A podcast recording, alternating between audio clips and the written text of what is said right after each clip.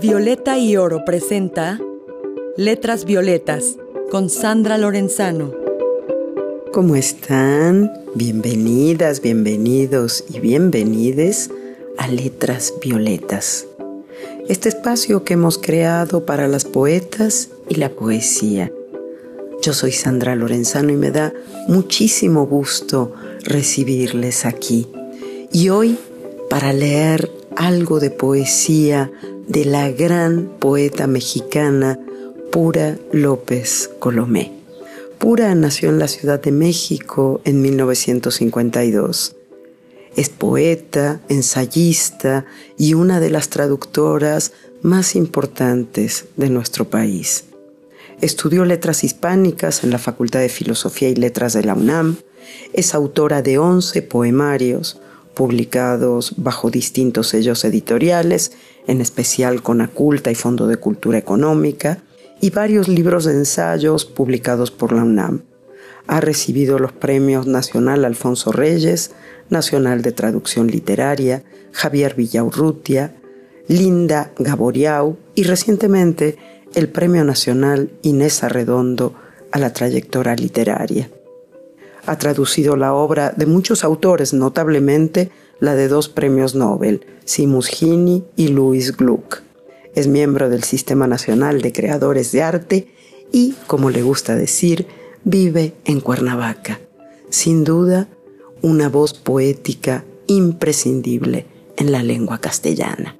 Vamos con los poemas de Pura López Colomé. Letras Violetas el poema que me gustaría leerles se llama De un hilillo pende y es el que Pura sumó a la antología Alguien aquí que tiembla, una antología de poesía de mujeres escrita sobre la pandemia y que está próxima a publicarse en ediciones sin nombre. Este poema de un hilillo pende tiene un epígrafe que dice la verdad que dice sombra y es una paráfrasis de Paul. Voy a leer algunos de los fragmentos. Como la savia que por el tallo asciende, cantaba aquel timbre encendido que no pudo con la carga de esta vida. Igual, aunque en otro sentido, pende la hebra al aire de una telaraña rota, antes reflejo del cosmos sutil bordado de viuda negra llorando. Sus lágrimas minúsculas resbalaban perfectas como el rocío, mientras las notas reverberantes de quien no pudo más se iban disolviendo, óvalos pálidos, en uno de tantos lechos. Y la sangre, ignorando el desprendimiento del otro hilillo flotante, seguía su cauce con lentitud trasladando, sustanciando la intención previa de río subcutáneo.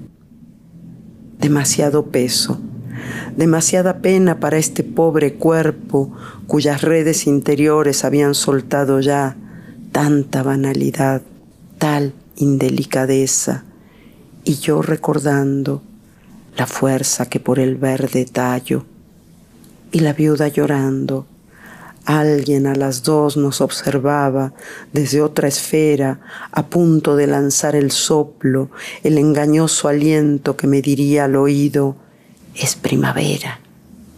Esta luz perfora. Me soñé despierta, vigilando tu respiración pausada, tu sonrisa involuntaria con los ojos cerrados. De pronto comenzaste a hablar.